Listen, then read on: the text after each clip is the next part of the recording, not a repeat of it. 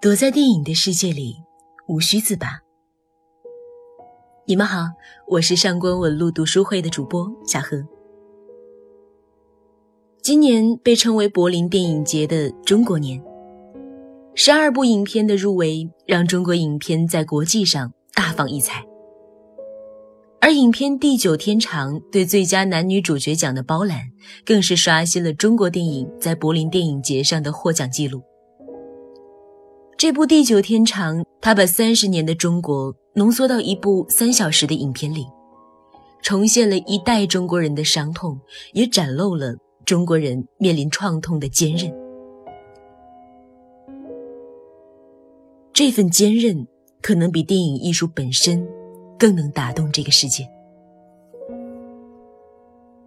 这部《地久天长》讲述的是一对工人夫妻的故事。刘耀军和王丽云先后经历失去独生子、九零年代下岗大潮、收养的孩子离家出走等等的经历之后，辗转各地，开始流浪的生活。影片中展现的这对夫妇的三十年，经历了计划生育、国企改制、出国热。我们在其中能看到的是，个体的命运在时代洪流中的无力。这个世界每天都在变，意外每天都在发生，我们任何人都可以体会到人在命运面前的渺小、不自主。但是我们的父辈却一直坚持在残酷中寻找希望，用自己绝对的坚强对抗着无常的命运。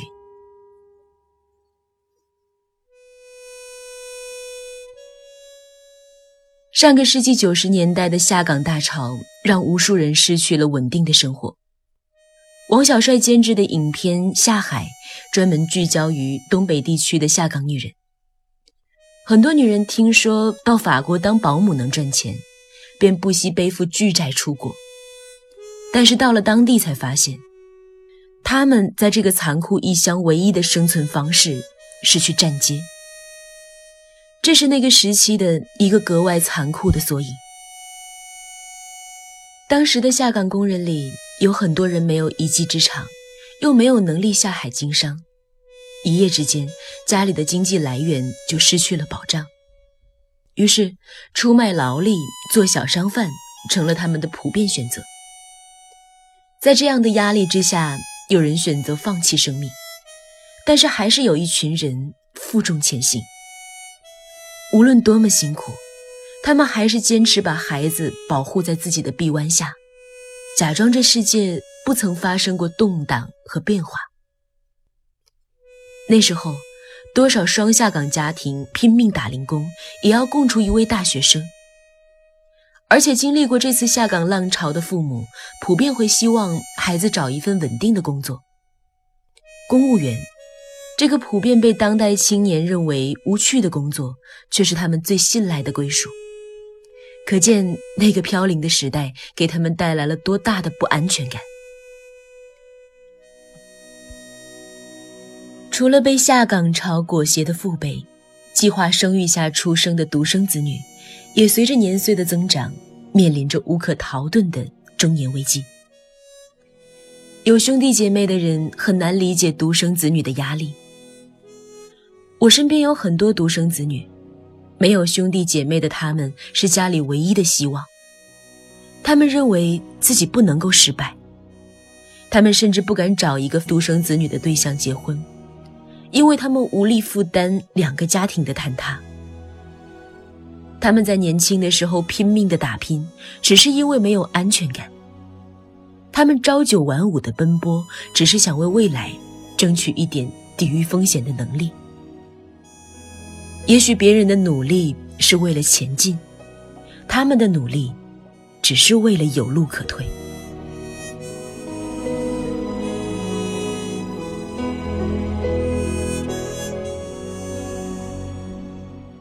无论父辈还是年轻一代，他们的爱与怕、焦虑和不安，王小帅都用这部影片精准的击中了。然而，更精准的。还是他对中国人骨子里的底色的理解。不管一个人遇到了多大的困难，还能坚韧的活下来，这是我的理想。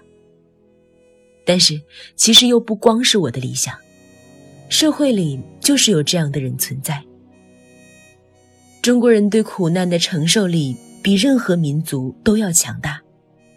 你可以说那是逆来顺受，但不能不承认它的力量。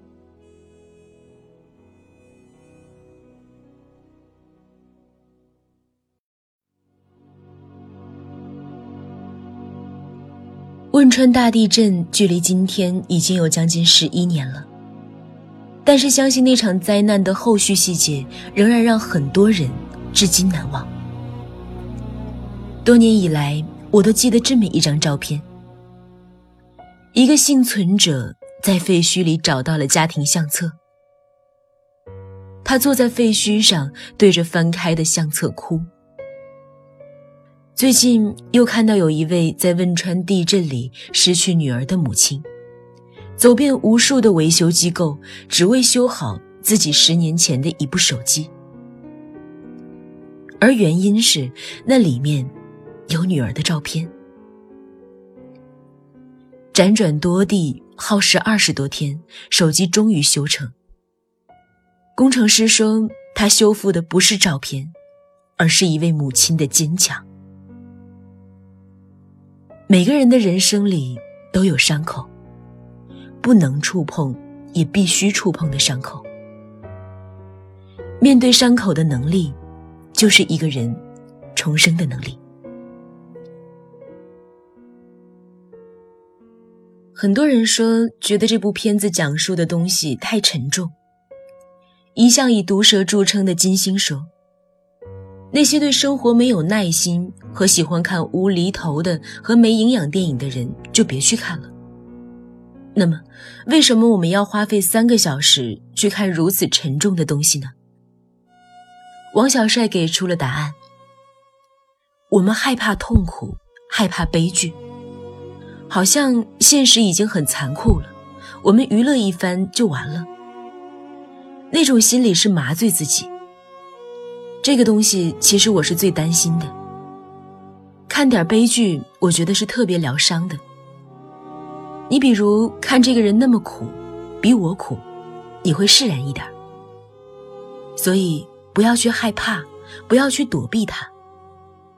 相反，我们国家更多的应该是更加的直面去讨论，面对悲剧。一个人治愈伤口、变得坚强的唯一途径。就是去面对它。这个问题在地久天长里也有。在夫妇俩失去孩子之后，时间已经停止了，剩下的就是等着慢慢变老。两个人流连各地，却从不融入当地人的生活，只是因为想完全逃避创伤的过去。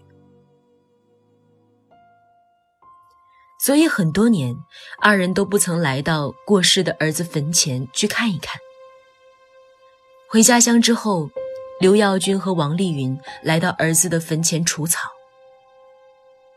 这个举动就像是在清理自己的伤口。坐飞机回家乡的时候，有个细节：飞行途中遇到了不稳定气流。两个人都有点小紧张，握住了彼此的手。等到飞机稳定下来了，王丽云笑了，她说：“真可笑，我们居然还怕死。”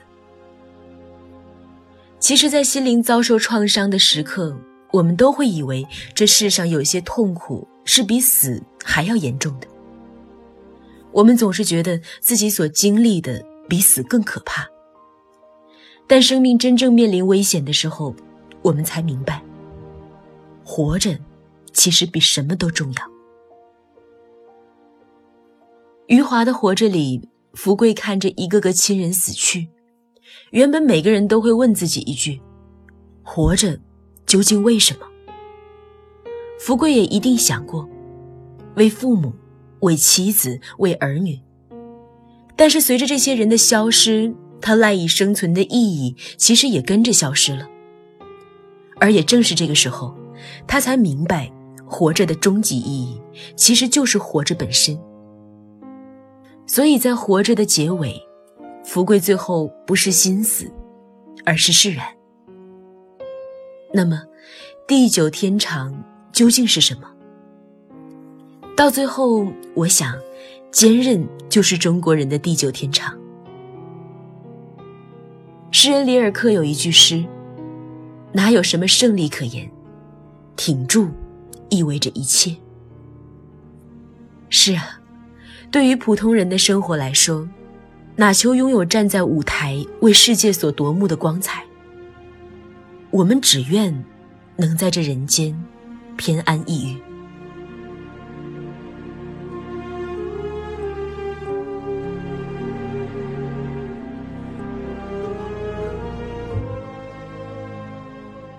嗨，各位好，我是上官文露。